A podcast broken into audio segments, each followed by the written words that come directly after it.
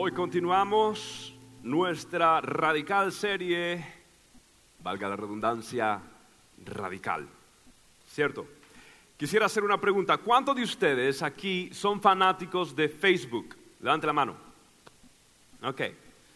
Sí, sí, sí. ¿Cuántos de ustedes son? Es más, ¿cuántos tienen una cuenta de Facebook? ¿Cuántos tienen una cuenta de Facebook? Sí, entonces son fanáticos de Facebook. No se me haga. Eh, pero no se preocupe. 500 millones de personas, medio billón de personas son fanáticas de Facebook. Usted no está sola o solo. Realmente, eh, mire, lo de Facebook es un fenómeno, porque si bien es cierto, Microsoft nos ayudó a que el uso de la computadora fuera más fácil y Google nos ayudó para encontrar información más rápidamente eh, y mientras que YouTube nos mantiene entretenidos perdiendo el tiempo, uh, Facebook tiene algo que no tiene ninguna de estas uh, networks, tiene algo completamente diferente. Y es que nos conecta a un nivel emotivo, porque estamos viendo, para los que no saben qué es Facebook, es un network social donde las personas ponen fotografías, información de ellos, entonces nos mantiene conectados porque de pronto no vemos hace tiempos aquel compañero de escuela y ahora eh, lo vemos, antes pesaba 160 libras en la escuela y ahora pues este ha sido prosperado en muchas formas y, entonces vemos cómo va cambiando y cómo va y nos mantiene conectados eh, de una manera más cercana, tiene una ventaja, es más, eh, eh, cada semana se sube un billón de imágenes a Facebook, entre videos, entre fotografías, o sea, Facebook tiene algo completamente especial y las personas lo buscan, sobre todo los jóvenes solteros, lo usan como, como para ir de pesca si usted me entiende. es como la, chica que, pone eh, eh, cuál es su estatus y pone single. Y, mientras va aumentando en Facebook, luego pone it's in relationship with, tiene una relación con, y luego le conecta a la otra persona en Facebook, y luego cambia eso a it's complicated. Hay una sección que se llama está complicado, y luego regresan otra vez it's single again, otra vez soltero. Es como una joven le preguntaron, este, ¿qué es lo mejor que le ha pasado en Facebook? Y ella dijo, un novio y le preguntaron qué es lo peor que le ha pasado en Facebook. Ah, un novio. Ahora, quiero que sepa que yo, Daniel Arboláez, quiero ser su amigo en Facebook. Así de sencillo. Me gustaría ser su amigo en, en Facebook. Pero tengo una noticia. Jesús no quiere ser tu amigo en Facebook. Jesús no quiere ser tu amigo en Facebook. ¿Sabe por qué? Porque en Facebook usted tiene una opción de poder bloquear a personas de que no vean algunas fotografías, imágenes o información suya, sobre todo la parte de la edad, las mujeres la bloquean siempre. O sea, eh, eh, Facebook puede bloquear eh, y privar de cierto acceso a las demás personas, pero Jesús no quiere una relación a través de Facebook, sino face to face cara a cara, porque Él dijo, amarás al Señor con toda tu mente, con toda tu alma, con todo tu corazón y con todas tus fuerzas. Eh, nosotros debemos de guardar, dice Pablo, nuestro corazón, nuestra mente, todo nuestro ser, espíritu, alma y cuerpo, irreprensible para la venida del Señor. En otras palabras, Dios quiere todo o nada. Dios no quiere ser tu amigo por Facebook, sino face to face. Es hora de conocer a Dios y pasar de ser un cristiano cristiano casual a un discípulo comprometido con Jesucristo. Es más, la Biblia registra en el capítulo 14 de Lucas cómo Jesús llevó a los discípulos a un proceso de discipulado.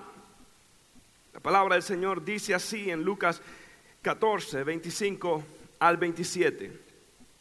Note usted, grandes multitudes iban con él y volviéndose les dijo, si alguno viene a mí y no aborrece a su padre y a su madre y a su mujer e hijos y hermanos y hermanas, y aún también que dice su propia vida, no puede ser mi discípulo.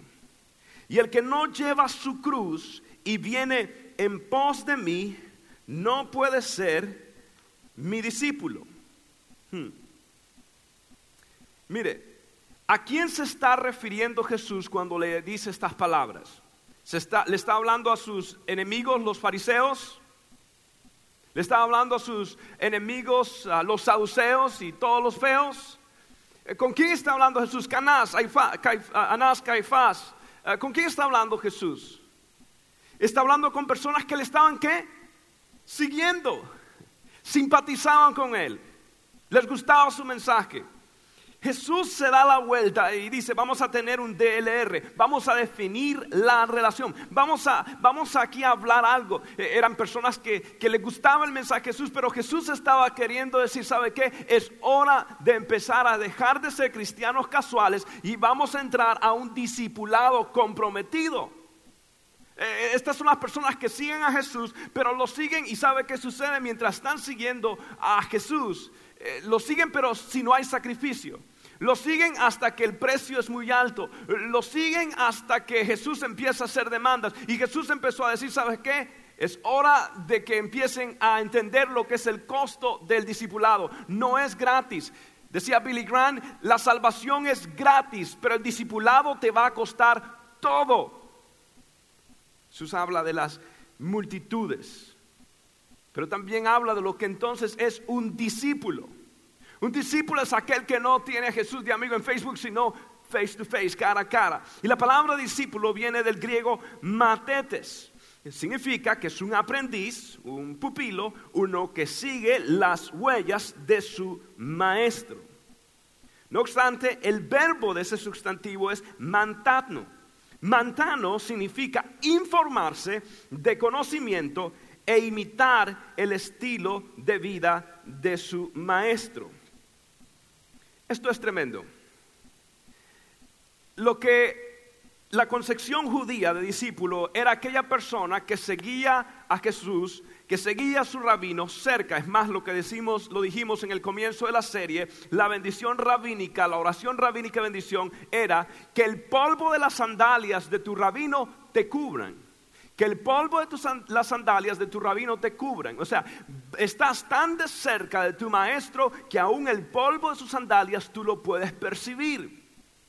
Ahora, la aplicación de esto es que tiene que ser una persona que se informe del conocimiento que ese rabino da, pero no solamente se informe, sino que imite el estilo de vida de ese rabino.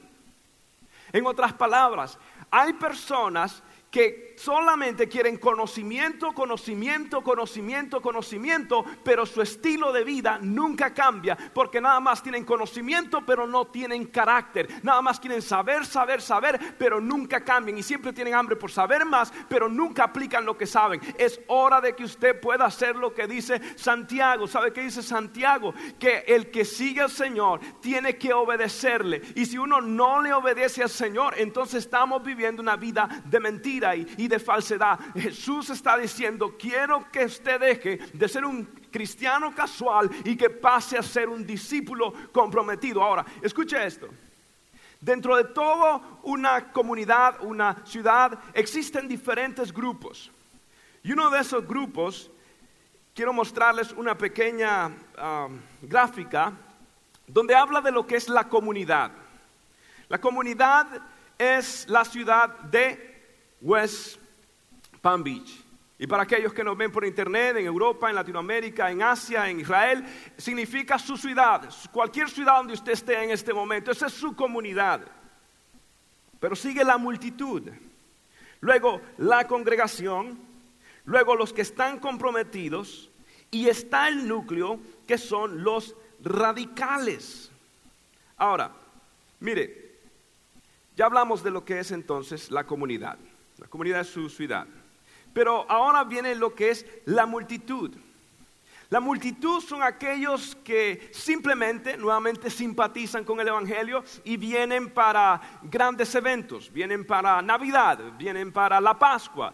¿Cuántos habían en la Pascua en este lugar entre los dos servicios? 1700 personas. ¿Dónde están ellos hoy? Eran una multitud. Y la multitud simplemente están como cristianos capitalistas, no son ni cristianos realmente, solamente vienen a ver, a curiosear, eh, simpatizan, quieren oír algo nuevo y, les gusta la música y demás, pero nada más. son cristianos o seguidores estilo Burger King. ¿Sabe cómo es Burger King? El eslogan, have it your way.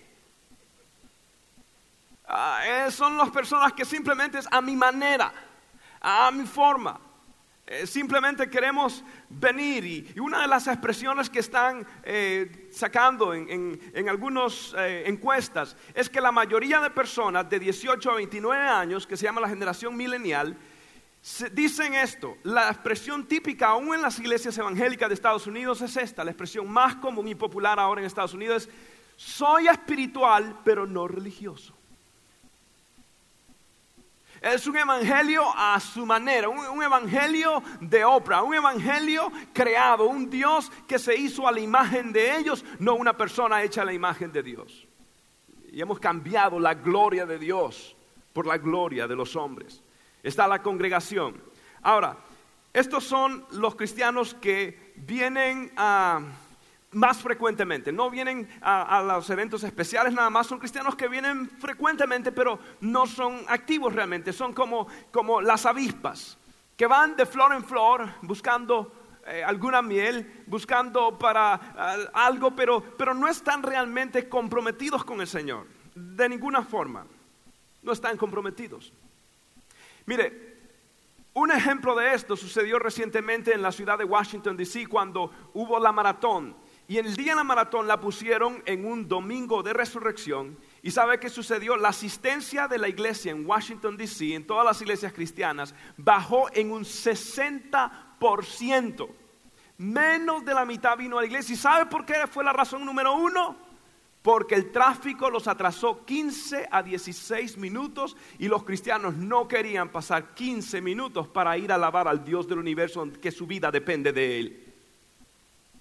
Y es por eso que los cristianos estadísticamente mienten igual que lo mienten los personas en su trabajo, roban en su trabajo igual que roban los demás, eh, son las personas que roban en sus impuestos igual, son las personas que ven shows y, tienen entretenimiento que no es agradable delante de los ojos de Dios, son las personas que oyen la misma música del mundo, que hablan de la misma manera que habla el mundo, que, que en su trabajo no se pueden identificar como cristianos porque sus hechos lo niegan, son las personas que estadísticamente la iglesia y el mundo tienen la misma tasa de divorcio, la iglesia y el mundo tienen los mismos problemas porque porque no hay diferencia, no hay santidad delante del Señor, pero es hora en el nombre de Jesús que usted tome una decisión y deje de ser un cristiano casual y se convierte en un discípulo radical y comprometido con el Señor.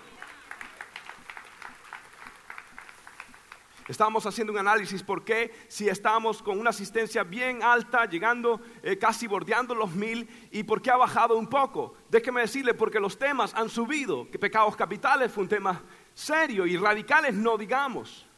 Pero al igual que Jesús, Él no estaba interesado en números, sino en verdaderas personas comprometidas con el Evangelio de Jesucristo que quieren marcar la diferencia. Y cuando Dios poda es para crecimiento. Y yo anticipo un crecimiento grande. Ahora vienen los comprometidos. Los comprometidos son las personas que honran a Dios y si vienen frecuentemente a la iglesia, son fieles con su tiempo, con sus tesoros, con sus talentos. Son personas que están allí comprometidas. En otras palabras, hacen lo que se les pide que hagan. Son personas que se esfuerzan para el Señor. Son personas que sirven en la iglesia. Quizás ocupan un cargo, eh, un liderazgo en la iglesia. Son los comprometidos. En esta iglesia, por la gracia del Señor, normalmente en las iglesias son como un 20% este tipo de comprometidos. Por la gracia del Señor, nosotros tenemos un porcentaje más alto. Tenemos 200 personas que están netamente comprometidos con el Señor, que sirven de una forma. Tenemos 200 voluntarios para que el servicio se lleve a cabo, para que los grupos de vida se lleven a cabo, para que todo lo que hacemos para los niños y los jóvenes se lleve a cabo. Tenemos alrededor de 200 voluntarios. Gloria al Señor. Yo le doy gracias a Dios por esa gente comprometida. Ahora, viene un grupo. Y es un grupo que se llama los radicales. Es un grupo que se llama los radicales. Estas personas son las personas que están dispuestas a hacer lo que tengan que hacer para la gloria del Señor. Son personas que se sacrifican por el Evangelio. Son personas dispuestas, pastor, a la hora que sea, en el momento que sea y a quien sea. Vamos, hacemos, dígame, estoy a una llamada de distancia, vamos a hacer la obra. Son personas radicales. Son personas, mire, hace poco yo fui a Cali y en el corral, eh, un restaurante allá, me sirvieron una hamburguesa llamada todo terreno. Porque ocupa todo el terreno. Oh, era una gigantesca hamburguesa de este tamaño. I'm sorry, los vegetarianos me están viendo mal. Pero, pero era, era una hamburguesa terrible, grande. Todo terreno.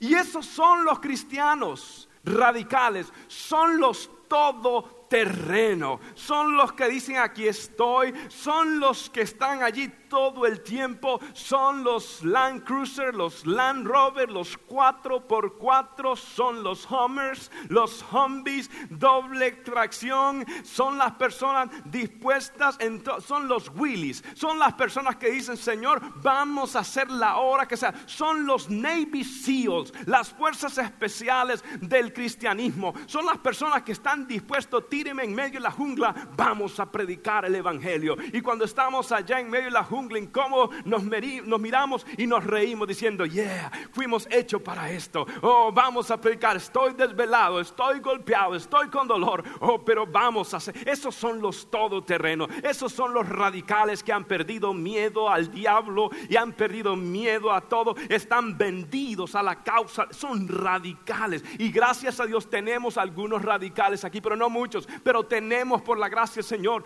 radicales. Y gracias a Dios no somos como el pastor, un amigo mío que un, cristiano, un joven, le dijo, pastor, yo soy del army del Señor, yo estoy en el ejército del Señor. Y el pastor le dijo, pero mi hijo, yo no lo veo ni orando, ni evangelizando, ni ayunando. Sí, pastor, es que yo pertenezco al servicio secreto del Señor. No.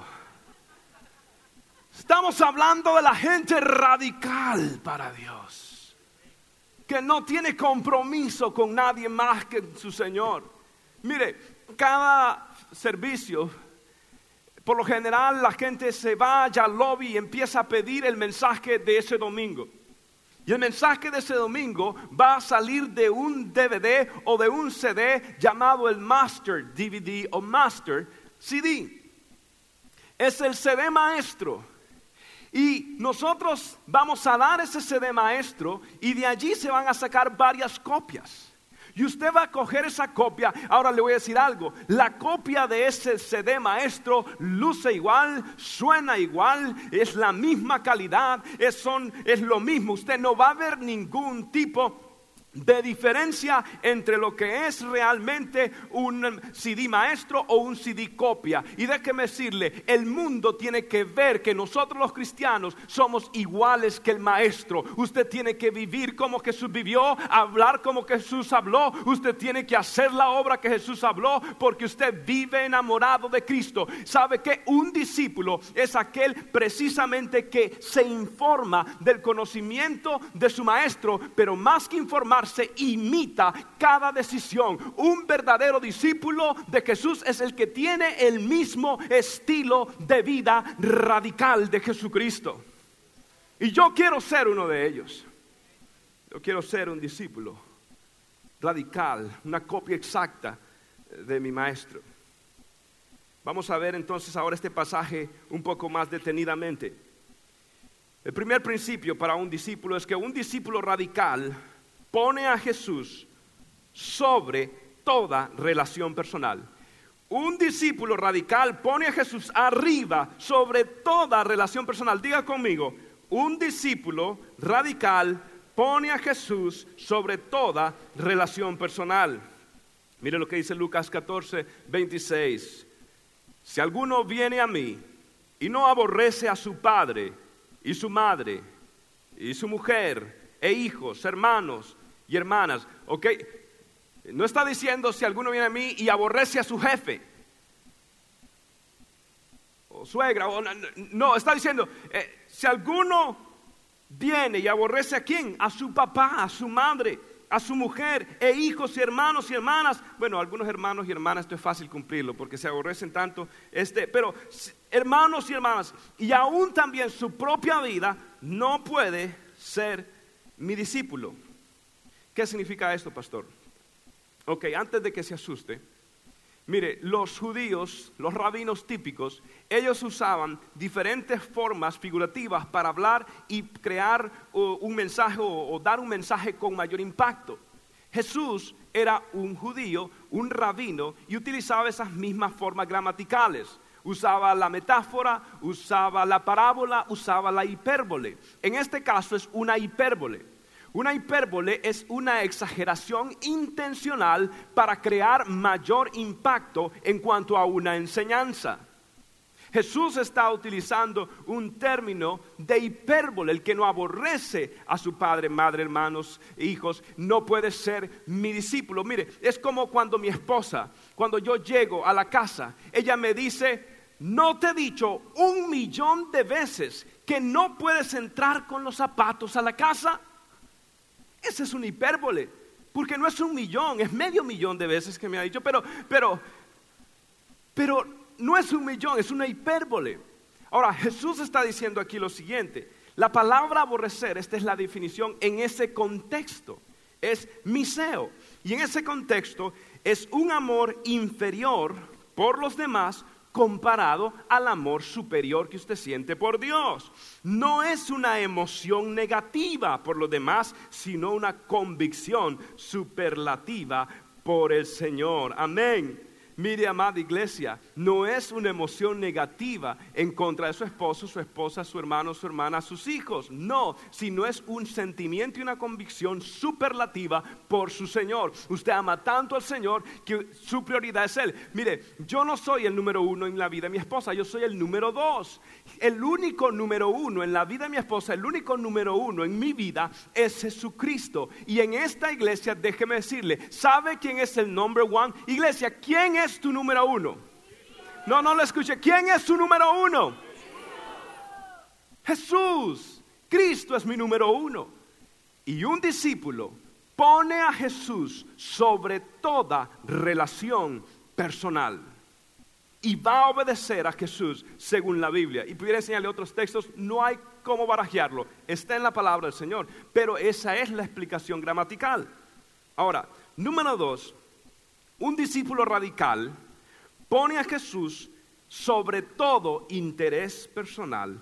Repita conmigo, un discípulo radical pone a Jesús sobre todo interés personal.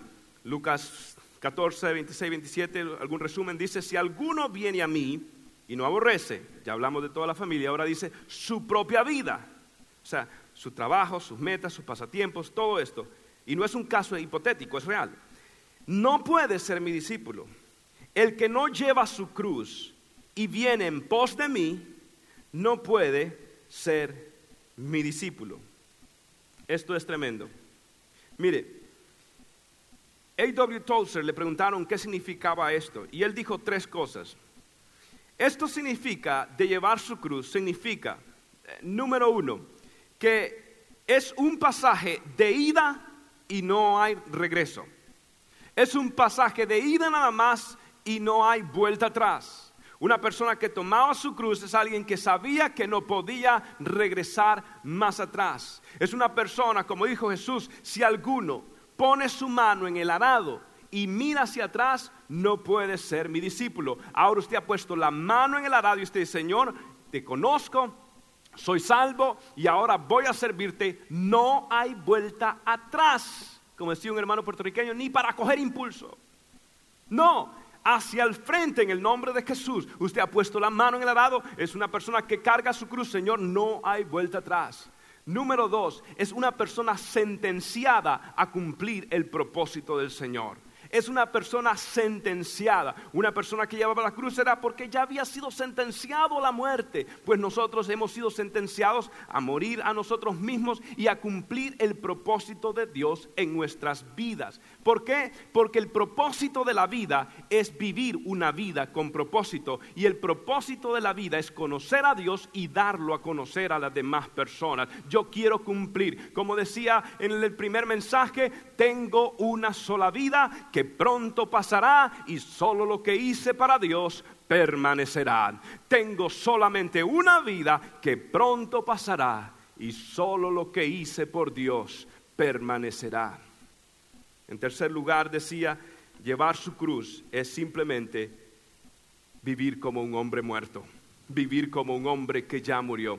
Una de las películas que a mí me ha gustado más es The Green Mile la milla verde. La película básicamente comienza, o una de las partes más intensas es cuando bajan al, al que estaba reo de muerte y dice el hombre, Dead man walking, dead man walking, un hombre muerto caminando, dead man walking. Y luego cuando ellos ya iban a la silla eléctrica, a la ejecución, había un piso verde, un corredor verde, y le decían The Green Mile, la milla verde. Y esas personas caminaban su última milla y eran personas que caminaban, pero caminaban completamente muertos. La palabra del Señor dice en Gálatas 2.20, con Cristo estoy juntamente crucificado y ya no vivo yo, mas Cristo vive en mí. Y la palabra de Dios dice, y lo que vivo ahora en la carne, lo vivo en la fe del Hijo de Dios, el cual me amó y se entregó a sí mismo por mí. Señor, ya no vivo yo, ahora Cristo vive en mí. Pablo está diciendo, si Él murió por mí, yo viviré para Él. Es como aquella mujer afroamericana cuando Abraham Lincoln era un político y, detestaba repugnantemente la esclavitud. Y lo que él hizo en una ocasión, él, fue al mercado de esclavos y compró a una joven de 23 años. Y, la compró y le dijo después de esto, hija, eres libre. Y le dice, ¿qué significa que soy libre? No entiendo qué, qué significa ser libre. Significa que ahora puedes hacer lo que tú quieras y puedes irte donde tú quieras. Esta mujer se quedó pensando y dijo, ahora yo puedo ir donde yo quiera. Sí, le dijo Abraham Lincoln, puedes ir donde tú quieras. Y ella dijo, yo quiero ir contigo. Yo quiero seguirte. Yo quiero ir donde tú me lleves. Yo quiero seguirte porque tú compraste mi precio, porque tú pagaste el precio de mi valor y lo único que puedo hacer ahora es entregar mi vida y seguirte. Un discípulo radical dice, Señor, tú estás arriba de toda relación personal, arriba de todo interés personal. Señor, lo único que me queda ahora es servirte, entregar mi vida radicalmente a tu servicio y dejar de ser un cristiano casual y convertirme en un discípulo comprometido por el Señor y una vida radical. Una vida para cumplir el propósito de Dios, como escribió Francisco de Asís cuando dijo, Señor, hazme un instrumento de tu paz.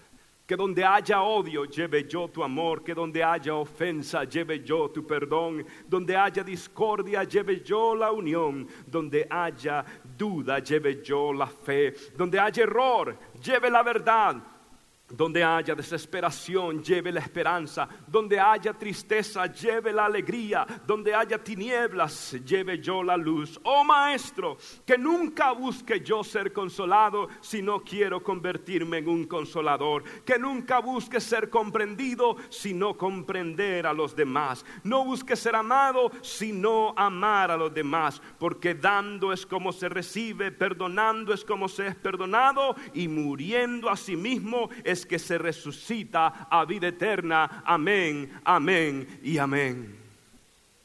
Yo quiero ser uno de esos discípulos radicales. ¿Cuántos quieren ser radicales para el Señor? Sabe que todos esos discípulos de los 120, ah, de los 70 y de los 5000, en un momento que Jesús alimentó a tantas multitudes, a la hora de la hora solo quedaron 120 esperando el advenimiento del Espíritu Santo. Yo quiero ser uno de esos que perseveran. Quiero ser como Casey uh, Bernal, una chica de solamente 17 años, que en un momento de su vida, esta niña decidió honrar a Dios con su propia vida. En una ocasión le preguntaron a ella, ¿qué quieres hacer con tu vida? Y ella dijo, quiero avanzar el reino de Dios, quiero vivir para Cristo y si me toca morir, quiero morir para Jesús. Esta niña, días después, iba a estar en una cafetería en Columbine, en la escuela de Columbine, en Colorado. Y esta niña iba a pagar el precio por ser una discípula de Jesús, por guardar su discipulado, por seguir a Jesús fielmente. Estamos nosotros hoy dispuestos a pagar el precio. Estamos nosotros hoy dispuestos a servir a Jesús yo quiero que este video y pueda usted ver y conocer a esta niña por su propia cuenta. Una niña que pagó el precio. Y antes de esto quiero leerle las palabras que un hombre de Dios escribió. El mismo pastor Abelino escribió estas palabras. Tras tus pisadas.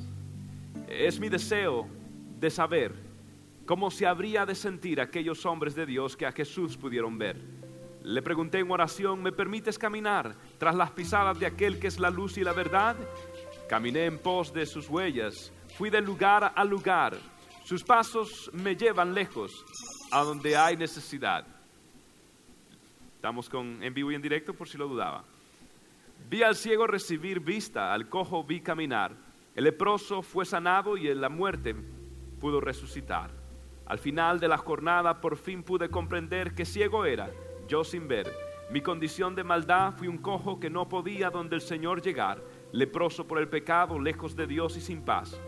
Que muerto estaba a la vida sin conocer la verdad, en un mundo de tinieblas. Él me vino a rescatar. Era muerto y ahora vivo, ciego, ahora puedo ver. Todo esto se lo debo a Jesús de Nazaret.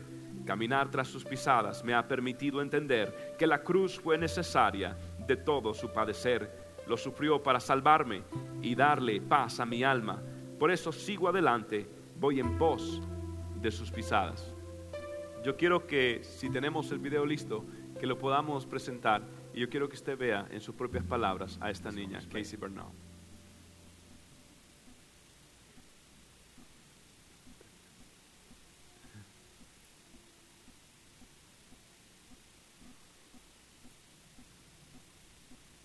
Esa es Casey Bernal en su diario.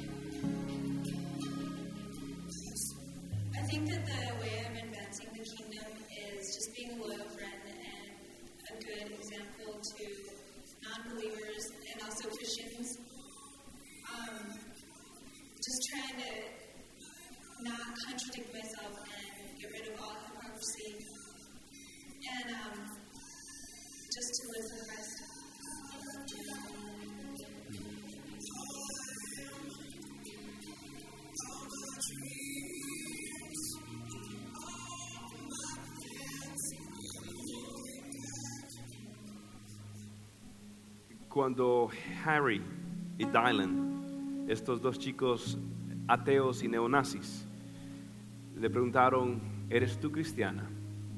Y si dices que sí, te vamos a matar. Y ella los miró a los ojos y les dijo, Yes, I believe in God. Yo creo en el Señor. Esa es una discípula radical. Ella dio su vida por Jesús. Y hoy nosotros no vinimos bajo fuego cruzado de dos ejércitos que se están queriendo matar. No vinimos con hambre. no venimos más que con las bendiciones y las comodidades y la libertad que Dios nos ha dado. Y aún así estamos desesperados para que a veces el culto se acabe. Gracias Señor por la lluvia, porque ahora ¿qué van a hacer? Se tienen que quedar aquí adentro. No. Póngase de pie, por favor. Vamos a adorar a Dios. Si usted hizo la oración.